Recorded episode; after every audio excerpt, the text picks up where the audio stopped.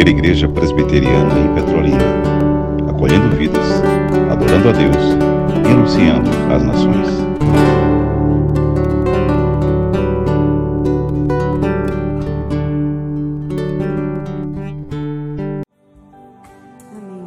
Amém. Assentemos, meus irmãos e minhas irmãs em Cristo Jesus.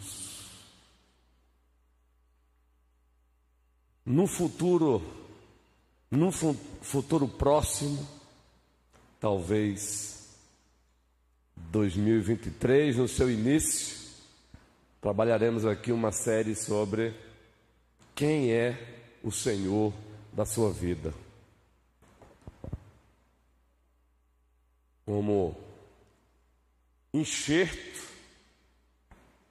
no plano de trabalho trienal que fizemos, iniciamos em 2022. Vamos fazer um enxerto aí de uma série Quem é o Senhor? A igreja está carecendo ser relembrada disso. Quem é o Senhor das nossas vidas? Mas vamos deixar isso para se o Senhor, o dono da o dono do universo, o dono da igreja e o dono da vida quiser, vamos enxertar essa série aí para 2023. Quando eu falo enxertar, porque o plano de trabalho já está elaborado, mas sempre com essa flexibilidade de acordo com as carências e necessidades da igreja. Vamos fazer mais uma oração agora, uma oração de fato é, falada e não cantada. Curvemos as nossas frontes, vamos orar. Deus e Pai do nosso Messias Rei, Jesus Cristo, com a ajuda indispensável do Teu majestoso e Santo Espírito, nós juntos nos aproximamos do teu trono de graça. Adentramos agora no Santo dos Santos celestial.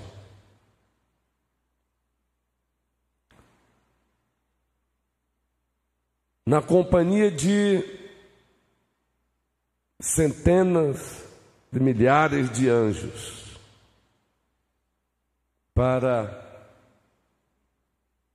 te adorar, te bendizer e, como ato de adoração, te reconhecer. Reconhecer mais e mais o Senhor como o nosso Deus, o único Deus, mais e mais, vivo e verdadeiro. Tu tens total, absoluto direito sobre nós como Criador, pois foi o Senhor que nos trouxe à existência. Tu tens total e absoluto direito sobre nós, muito especialmente como redentor em Cristo Jesus, pois comprados fomos com o sangue de Jesus Cristo, com a vida sacrossanta de um valor infinito, a vida de Jesus Cristo. Por essas e outras razões mais, razões transcendentais, é que estamos aqui. Estamos aqui porque o Senhor nos deu a consciência em fé de que existimos no Senhor Devemos caminhar e estamos caminhando com o Senhor e para a glória do Senhor. E esse existir no Senhor, caminhar com o Senhor e para a glória do Senhor, é tanto aqui, agora, como no porvir. Louvado seja o teu nome. Ainda rogamos pela nossa nação, pelo nosso país, rogamos, Senhor dos exércitos, pelo povo brasileiro. O Senhor continua no trono. O Senhor continua no trono. O Senhor continua no trono. O coração do rei é conduzido para onde o Senhor quer, e isso é consolador. Faça-nos lembrar da tua soberania sempre, pois isso nos traz serenidade, confiança, encorajamento, coragem, para prosseguirmos fazendo o que é certo, não apenas o que dá certo, pois o que dá certo nem sempre é certo. Mas o que é certo é o que importa. Porque o que é certo é certo porque o Senhor estabeleceu assim. O Senhor é a nossa norma absoluta. O Senhor é a nossa referência. Nós somos cristãos tel-referentes, porque o Senhor Deus é a nossa referência para tudo na vida. Nos dê essa consciência em fé também. Nos ajuda, Senhor, a prosseguirmos pastoreando a tua igreja com mais intensidade, com mais diligência, com mais zelo, com mais com mais intelectualidade, com mais espiritualidade, com mais ousadia, com mais intrepidez, para que o teu povo Deixe cada vez mais de ser cobaia de quem quer que seja, muito especialmente das diabólicas e destruidoras ideologias anti-Deus, anti-cristianismo, mas muitas vezes se nos apresentam como anjos de luz. E por isso nos enganam, nos ludibriam.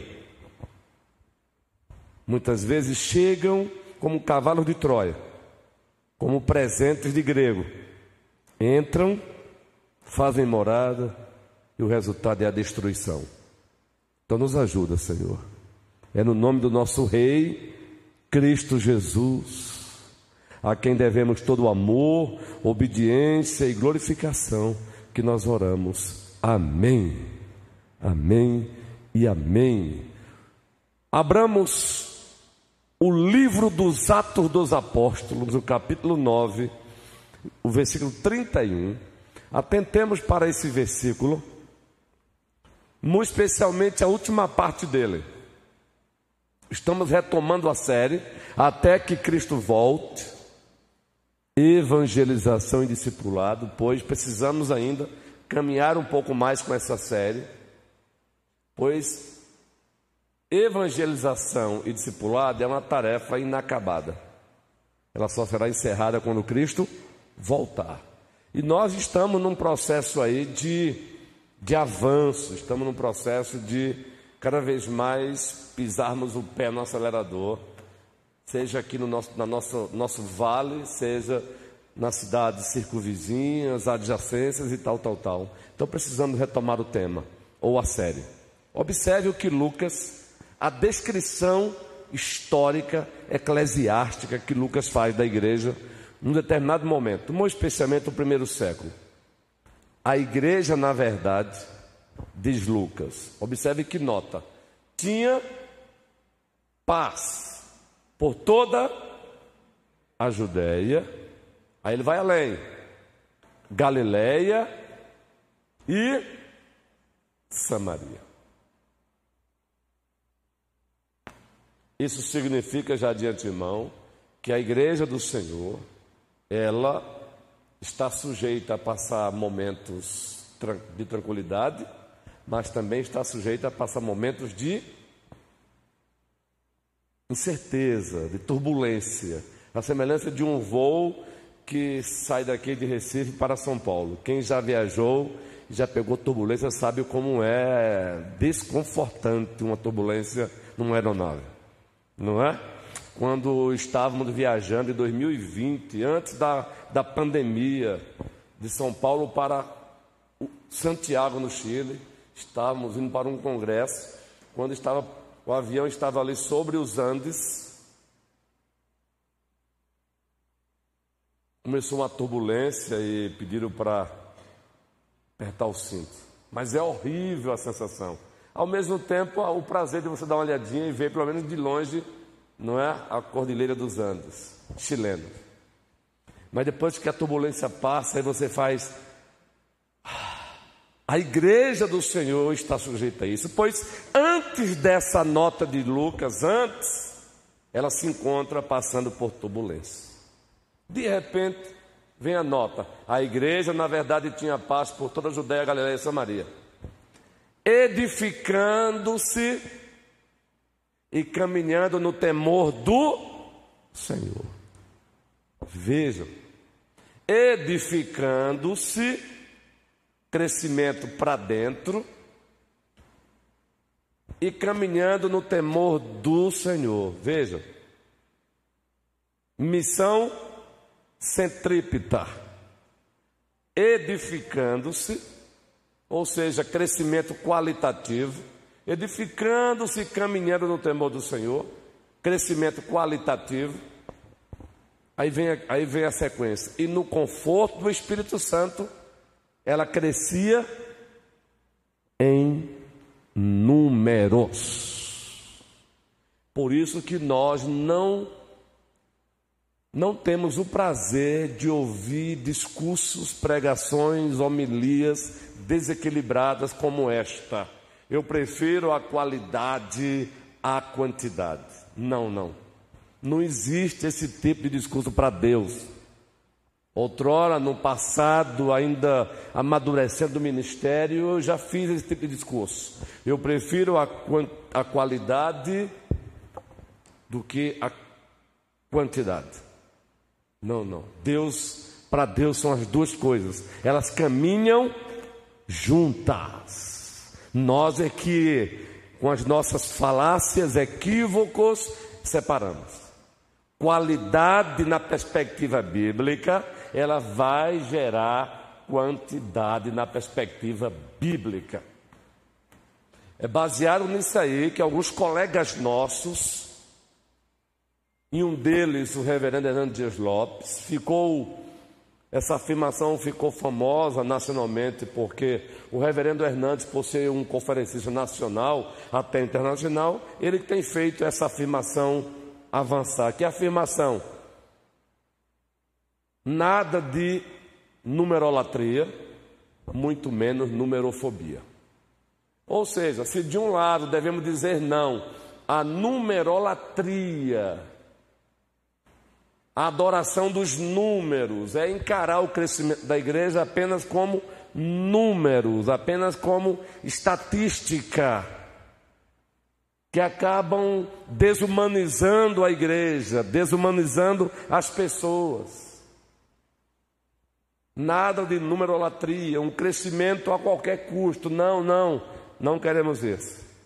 Mas também não queremos numerofobia, medo do crescimento e algumas igrejas reformadas não querem crescer porque tem medo das consequências do crescimento. Todo crescimento traz consequências, dói. É mais gente imperfeita chegando. Quanto mais gente imperfeitas chegam, mais problemas. Então, que mais gente imperfeita chegue para somar com as imperfeitas que já estão que somos nós. Todavia, com a diferença: compradas com o sangue de Jesus Cristo. Então, a igreja crescia em números. E a primeira igreja presbiteriana de Petrolina, graças ao Senhor, ela não abraçou a numerolatria, muito menos a numerofobia. Por isso estamos aí agora com essa essa ousadia de através do Ministério Zaqueu barra Minha Cidade para Cristo, a igreja nas ruas, a igreja nas praças, e nós ainda não nos concentramos nas praças. Significa que vamos ainda aproveitar as praças de Petrolina e a igreja nas casas. Nós não ainda recomeçamos a igreja nas casas, não. Peraí, pastor, e o que está acontecendo? Não, ali a igreja, o que está acontecendo é a igreja nas ruas. Vamos à igreja nas praças e nas casas, vai ser através dos pequenos grupos de evangelização, PGE. Sem medo de crescimento, qualidade gera quantidade. Nós queremos ver nesta igreja ela edificando-se e caminhando no temor do Senhor crescimento qualitativo. E no conforto do Espírito Santo, queremos ver esta igreja crescendo em números. Em números. Pois bem, aí já podemos, a partir daí já podemos retomar e relembrar qual tem sido a nossa tônica aqui, a nossa pegada aqui. É a partir dessa verdade bíblica que nós também usufruímos da linguagem dos missiólogos, da linguagem dos especialistas em revitalização e plantação de igrejas, para dizer que precisamos valorizar cada vez mais o nosso fator, quem lembra? Oikos, que é sinônimo de casa, mas no nosso caso aqui, a nossa rede de amizade, que é construída desde o nosso nascimento, na fase da não consciência para a consciência. Todos nós temos uma rede de amizades. Com as suas intensidades, com as suas variações, todos temos a nossa rede de amizades. É o que nós chamamos de fator oicos, precisamos valorizar nossa rede de amizades. Agora imaginem, todos temos aqui, se todos valorizam, porque é a partir da nossa rede de amizades, que é o fator oicos, que nós vamos entrar, praticar o RDI. Quem se lembra? Eu sei que toda essa nomenclatura ela leva um tempo para que os membros memorizem. Nós mesmos, pastores, nós mesmos que estamos constantemente estudando, relembrando, recapitulando, precisamos recapitular sempre, senão esquecemos. RDI, relacionamento discipulador intencional. Mas esse relacionamento discipulador intencional, ele só é possível porque existe a minha rede de amizade, fator oicos Davi. Então, Davi, você intencionalmente vai olhar para nomes fictícios, viu? Estou chutando. Você vai olhar para o seu coleguinha da escola, o Emanuel, e vai dizer: Senhor, no meu coração eu escolho esse para investir na vida dele. E agora você passa a focar na vida desse, desse seu coleguinha, Manuel. Entendeu agora? Orar por ele. Praticar a missão centrípeta, ou seja, dar um bom testemunho para ele. Missão centrípeta. E ao mesmo tempo, missão centrífuga, se aproximar dele e anunciar numa linguagem bem simples Jesus Cristo como Senhor e Salvador. Entende agora? Fator oicos vai desembocar em RDI, relacionamento discipulador intencional. Agora, é o RDI que é fruto do, do fator oix, que vai desembocar nas casas de paz.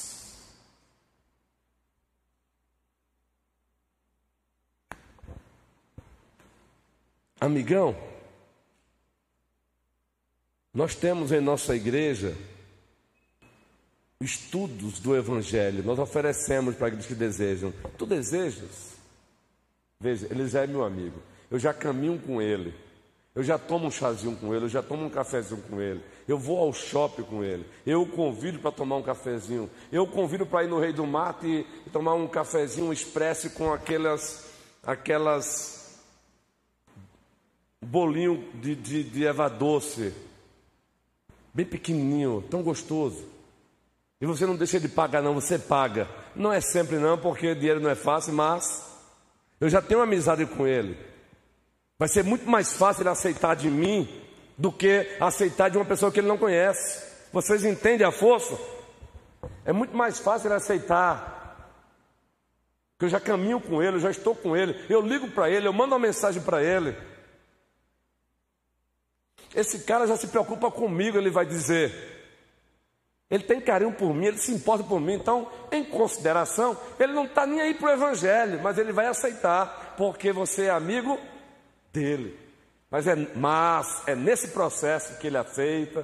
Tudo bem, vamos lá. Agora, ó, tu sabe que eu já tenho minha religião. Não tem problema. Aí a equipe vai lá, PGE, vai lá, Casa de Paz. Ele abriu as portas. Tome o Evangelho, tome o Evangelho. E aí, meu irmão, deixe que o resultado é com o Espírito Santo de Deus. Nós já tivemos experiência com isso.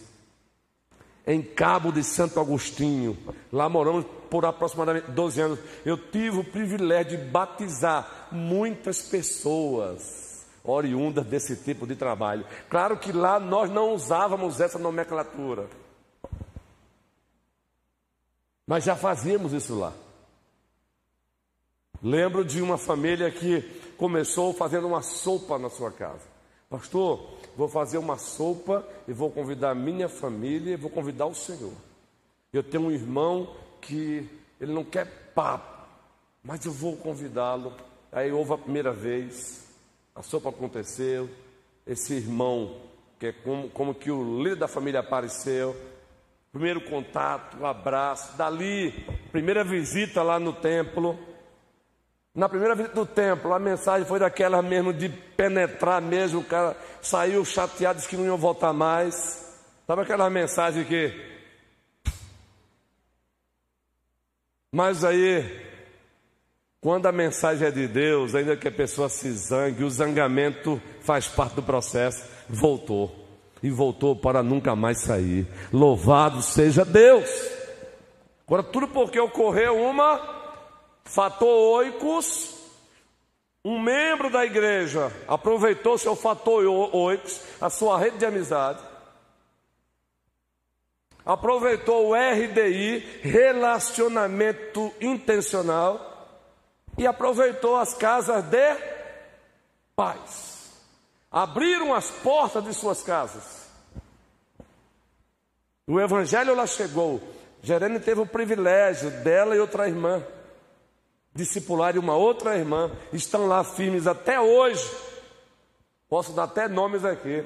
Ela e a irmã Kátia discipularam uma outra chamada Simone. Vocês podem chegar hoje em Cabo de Santo Agostinho, visitarem a Igreja Presbiteriana Fundamentalista de Santo Inácio, é um bairro do, da cidade, o presbítero Humberto conhece esse, esse bairro, e vocês vão perguntar por Kátia Simone e vocês perguntem como foi. Como foi que se deu, Simone? Entendem? Então, nós não estamos falando aqui de algo que a gente nunca viveu, que a gente está é, tá aqui tentando dar certo. A gente já teve o privilégio de ver isso acontecer. Vocês também aqui. Também não é ineto para vocês. Talvez o que seja ineto aqui é a linguagem. Mas nós temos a tendência de começar as coisas boas e deixá-las pela metade, presbítero Humberto. É ou não é assim? Quantas coisas boas esta igreja não fez, mas ela acabou deixando de mão. Está ficando pelo caminho. Então não vamos aqui, não estamos aqui também como um, um fanfarrice dizendo que aqui nunca estou. Não, vocês também. Só que com o tempo vamos deixando pelo caminho as coisas boas. Fator oicos. Meus irmãos amados, as nossas casas não devem ser ilhas. Em o nome de Jesus Cristo, não deixe a filosofia hedonista pagã dominar nossa vida. As nossas casas não devem ser ilhas, onde entramos e nos isolamos. Só tem um lugar horizontalmente para onde vamos e lá ficaremos isolados. Pelo menos os nossos corpos é no cemitério. As nossas casas devem ser casa de paz, devem ser portas abertas para receber pessoas. Mas muitas vezes nossas casas estão trancadas. Mas sabe por que estão trancadas? Porque antes os nossos corações é que estão trancados.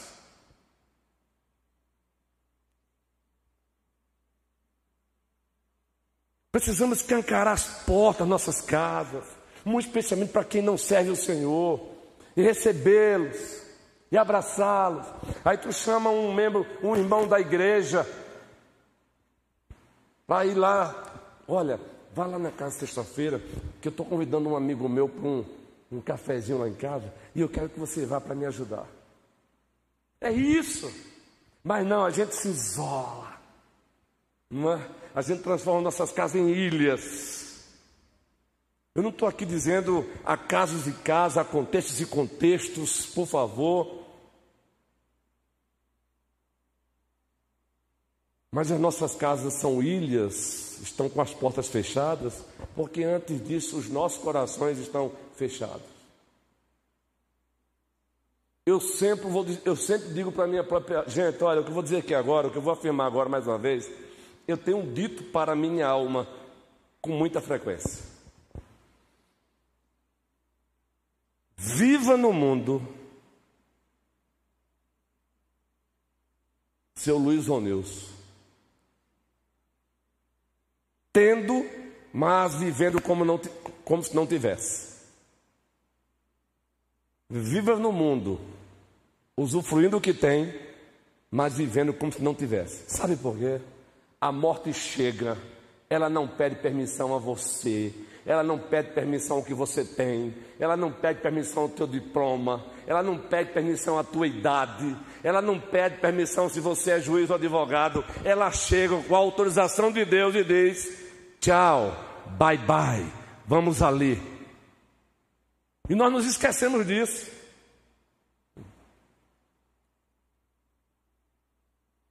Nos esquecemos disso.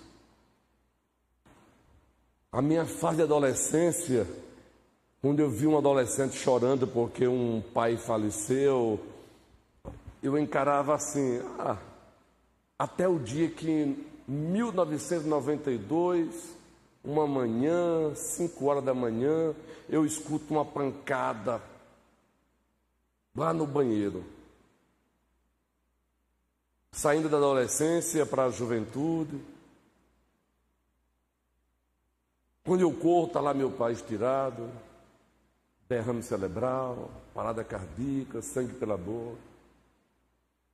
Sem habilitação e sem nada, mas já dirigia, tive que levá-lo para o, o, antigo Dom Malão, não sei se é Dom Malão ainda hoje, só para ouvir o médico dizendo: Olha, volte para casa, ele está aqui na UTI, mas só para aquele tempinho de acalmar. Só foi chegar em casa e recebi a ligação de que havia falecido. Entendem? Aí a gente se fecha no nosso mundinho medíocre muitas vezes. No nosso mundinho medíocre, egolatrizado, como se não fôssemos morrer, não fôssemos um dia partir. E como na, com a mentalidade ainda dos faraós. Eu vou morrer, vou levar tudo que eu tenho. Pode botar aí junto. Vai não. Usufrua. Usufrua com responsabilidade, mas usufrua como se não tivesse, porque de fato é assim. Então as nossas casas não é para serem É ilhas. Eu quero perguntar qual foi a última vez que você levou, no mínimo, um irmão teu da igreja, para você tomar um cafezinho com ele. Não é para fazer banquete, não, gente. Um cafezinho com ele. Qual foi a última vez? Não, não fale para mim aqui agora, não. Aqui é só uma mensagem de reflexão.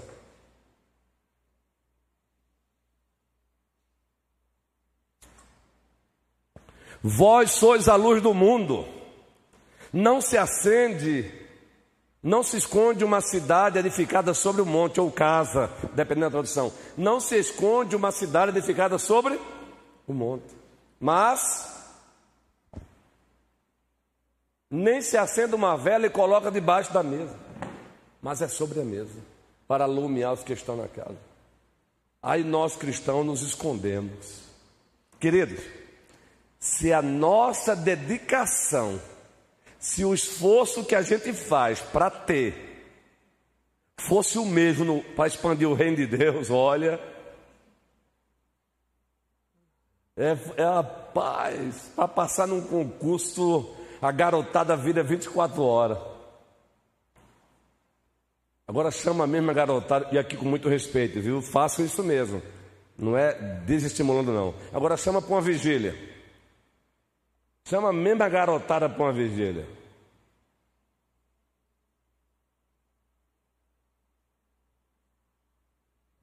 Casas de paz. Agora, só para retomar, fator oicos, RDI e Casa de Paz precisam do acróstico raiz, da prática do acróstico raiz. Lembram?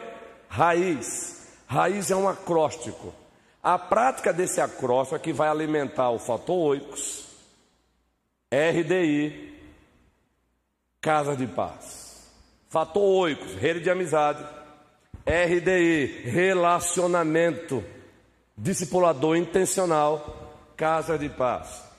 Os nossos amigos do Fator Oicos vão abrir as suas casas, Raquel, queridamente Kel, e vamos entrar lá se nós alimentarmos isso com a prática do acróstico raízes. R de relacionamento. A gente precisa se relacionar intencionalmente. Marlene querida, a gente precisa provocar relacionamento. Nós temos uma mania de esperar que o outro nos chame. Chame você, se aproxime você. Eu sei que cada um tem a sua personalidade. Faz isso com o que você tem. Relacionamento.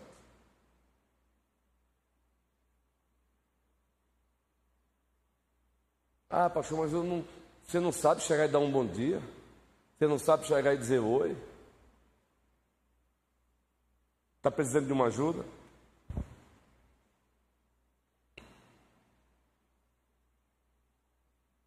R de relacionamento.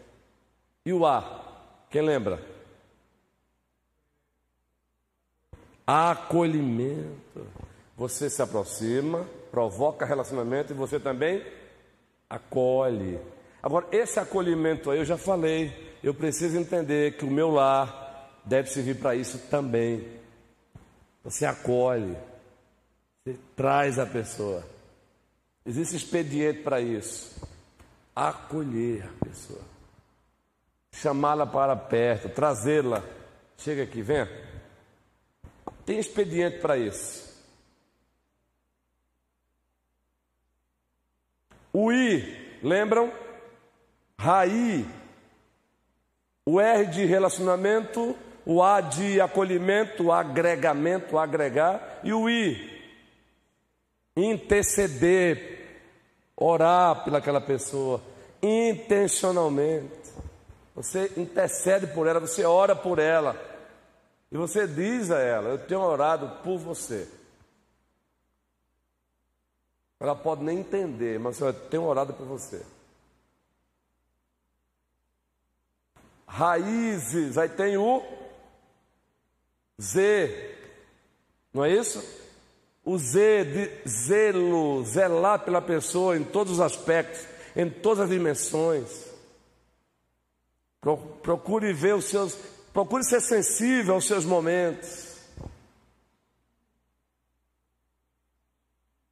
Todos temos momentos bons, todos temos momentos ruins. Procure, zele por ela, cuide dela, se ofereça. Isso é zelo. Isso é amor ao próximo. O segundo, semelhante a esse, disse Cristo, é: amarás o teu próximo como a ti mesmo. Zele por ela. Agora preste bem atenção. Não, deixa eu encerrar essa parte aqui para eu poder dar, fazer a observação. Para eu poder fazer a observação, deixe-me encerrar a parte do acróstico. Zelo. Mas aí tem raízes. Vem, vem o, o é. Aí o Igor, que é paulista, diz: Não, pastor, é E. Não é, Igor? Nenhum problema, não é, Igor? Regionalismo, isso é lindo. O é. O é de quê? Ensinar, evangelizar. Agora não pense que evangelizar é um ato único, é um processo. É um processo, é um processo. A gente pensa que evangelizou pelo um encontro que teve com a pessoa e falou de Cristo. Não, você está no processo. Aí a gente já desiste da pessoa porque naquela hora ela não, não ligou. Aí eu fiz minha parte. Não, não fez ainda não, não acabou não.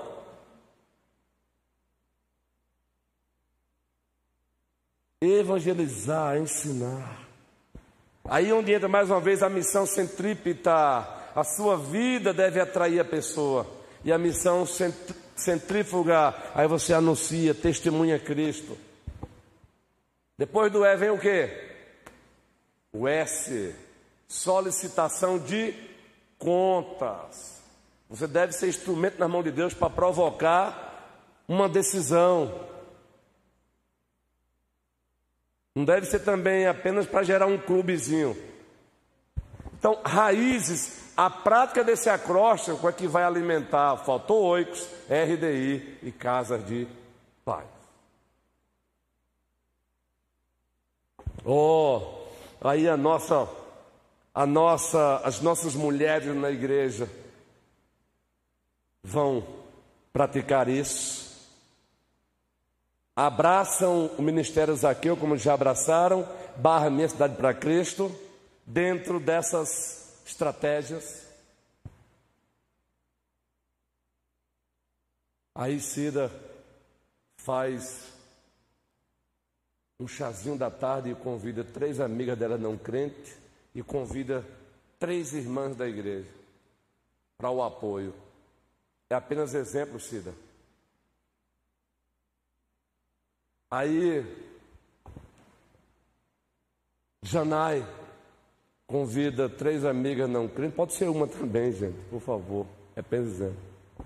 E convida um casal não crente e convida um casal da igreja para um cafezinho da tarde no sábado. Durante a semana não dá, a não ser que seja aquela comida que Janais sabe fazer bem deliciosa. Olha, eu quero que vocês experimentem algo que eu sei fazer.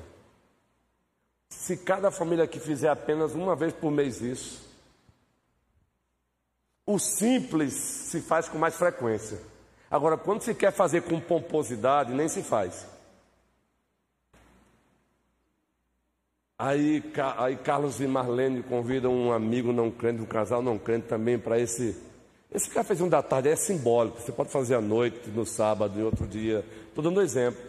Aí convida um outro casal daqui. Aí convida Carlos e Ju para ele também. Vocês entendem onde queremos chegar? Aí o Daniel convida um colega lá da faculdade, ó, que ainda não é crente,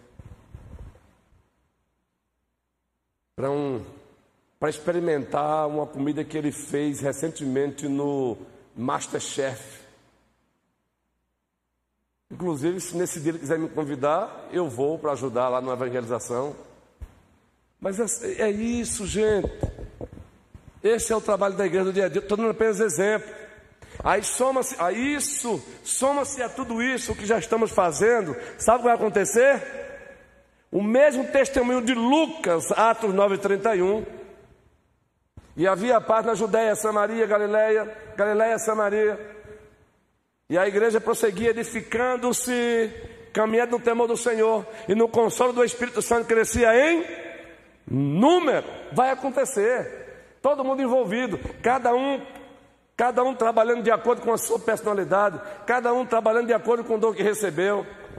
Aí somando-se a isso, aí a gente volta a fazer aqui trabalho com mais frequência. Gente, a gente precisa aprender a traba fazer trabalho em massa com menos custo para termos mais pessoas e fazermos com mais frequência. Entenderam a estratégia? Se a gente quer fazer trabalho para ter mais gente com mais frequência, tem que ter menos custo. Vamos fazer com mais. Vamos esperar o Natal para fazer cantata. Não precisa esperar o Natal para fazer um sábado de louvor. Não precisa. Por que não? A nossa MP não pode fazer conferência aqui. Conferência para jovens com o tema A fé e a universidade.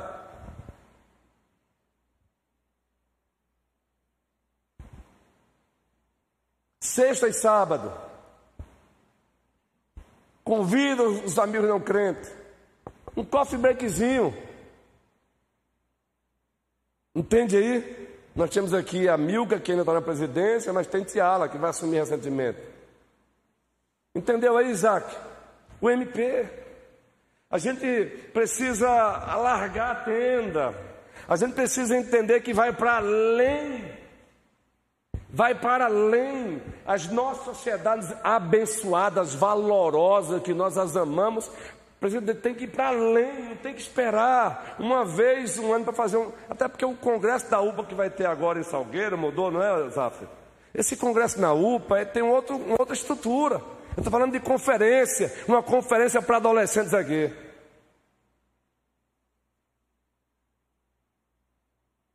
Cântico, louvor, pregação. A igreja envolvida. Conferência para o MP aqui, chama um pregador daqui mesmo da região. Eu gosto mais gente de fora. Desde que, não é? Só lembrando, hum, quem convida pregador é o pastor da igreja, é o docente. Se você já sabe, né? É uma questão de ordem. Não é coisa minha, é questão de ordem, é bíblica, é confessionalidade. A gente ouve indicações. Mas tem que ser assim. Está aí o nosso Ministério de Família fazendo um trabalho lindo, vai acontecer agora, sexta e sábado. Mas nós vamos ter uma reunião logo neste ano.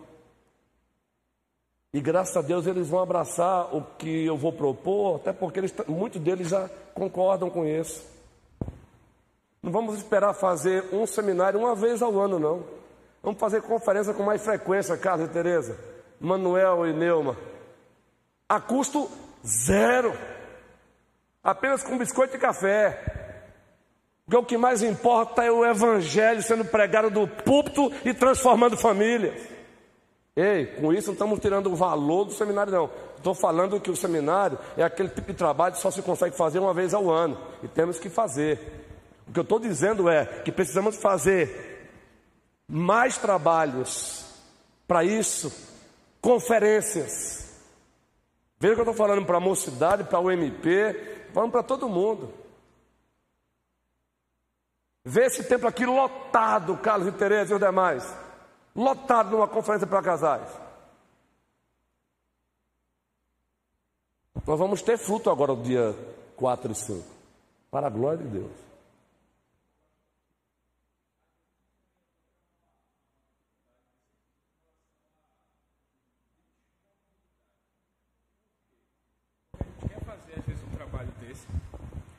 qualquer outro trabalho. A gente quer fazer, a gente quer organizar, mas também tem a. A gente esbarra nisso. A gente. Primeiro, quem vai liderar para fazer? A gente já começa com uma dificuldade, porque, via de regra, não há disponibilidade para fazer o trabalho. Se a gente for fazer um trabalho para qualquer outro tipo de situação, na nossa vida, na nossa família, de nosso trabalho, qualquer outra coisa, a gente encontra tempo. Mas quando é para fazer um trabalho para Deus, a nossa disponibilidade, ela muitas vezes, ela primeiro, ela precisa vir outras coisas para. Ah, eu acho que vai dar, eu acho que vai dar tempo. Então, quando a gente prioriza realmente a, a obra do Senhor, independente de qualquer circunstância, a gente vai se doar mais. A gente vai, sabe, fazer o que o, o, o, o Lucas ele relatou lá a igreja crescia.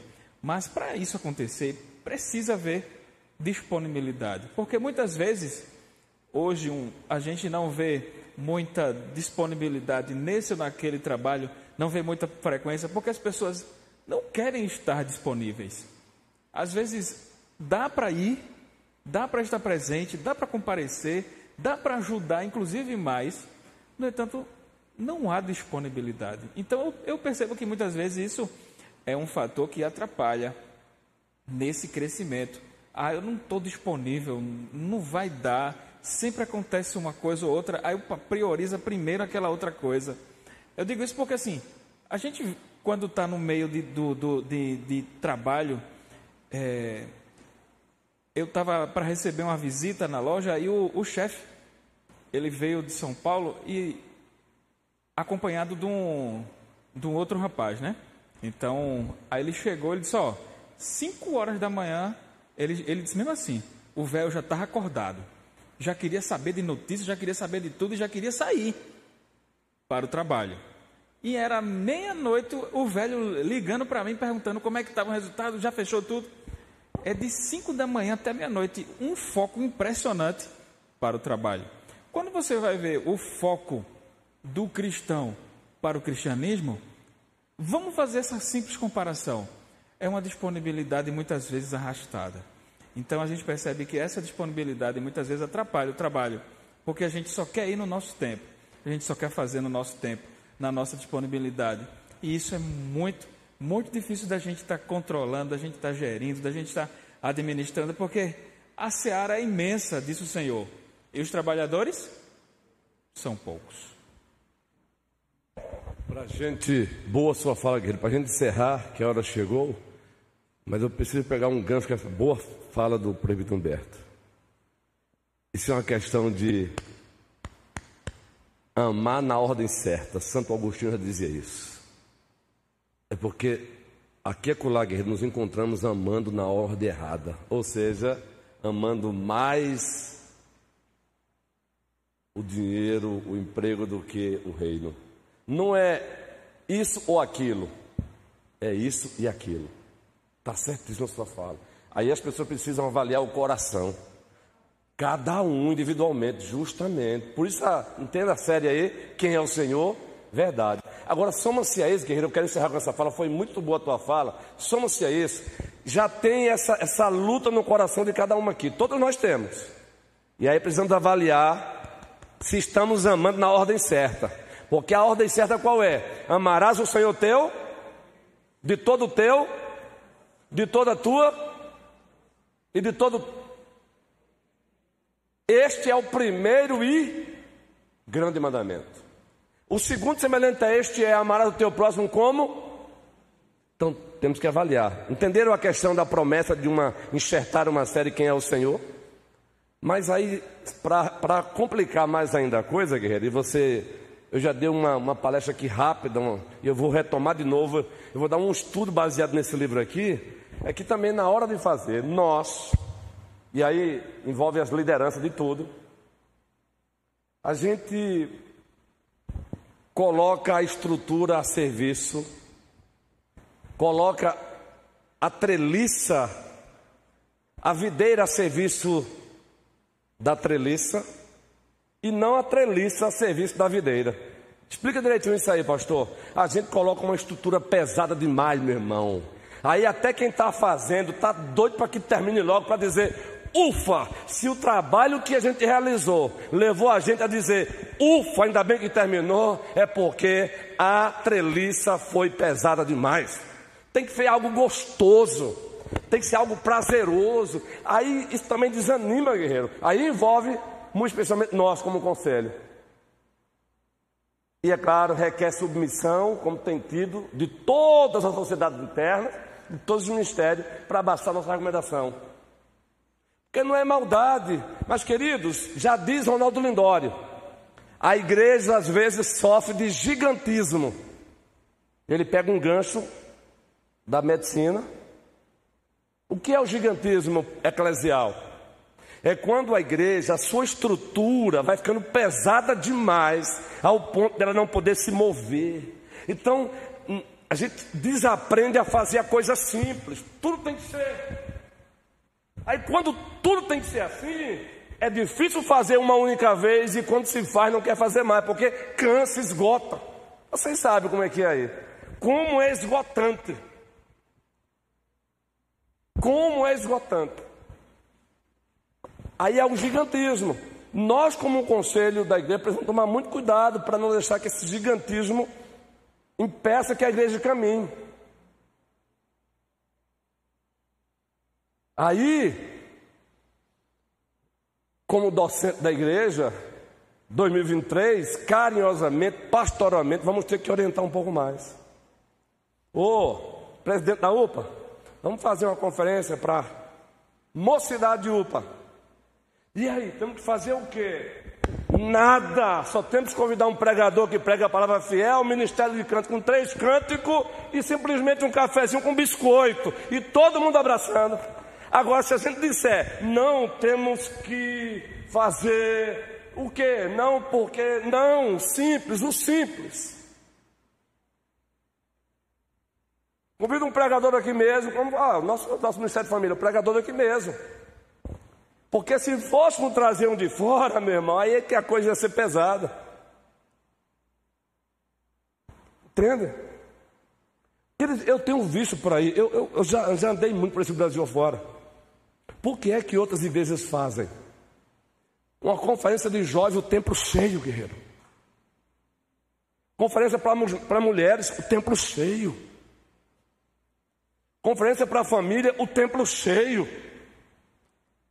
Aí eu observei uma das coisas: simplicidade. É, não estou dizendo que a simplicidade vai evitar problema, não, mas simplicidade.